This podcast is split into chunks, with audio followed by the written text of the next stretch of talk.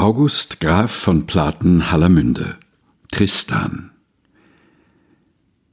Wer die Schönheit angeschaut mit Augen, ist dem Tode schon anheimgegeben, wird für keinen Dienst auf Erden taugen, und doch wird er vor dem Tode beben, wer die Schönheit angeschaut mit Augen.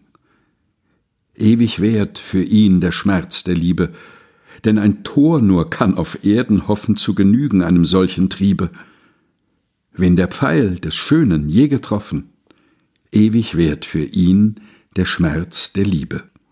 Ach, er möchte wie ein Quell versiechen, jedem Hauch der Luft ein Gift entsaugen und den Tod aus jeder Blume riechen. Wer die Schönheit angeschaut mit Augen, ach, er möchte wie ein Quell versiechen. August Graf von Platen Hallermünde Tristan gelesen von Helga Heinold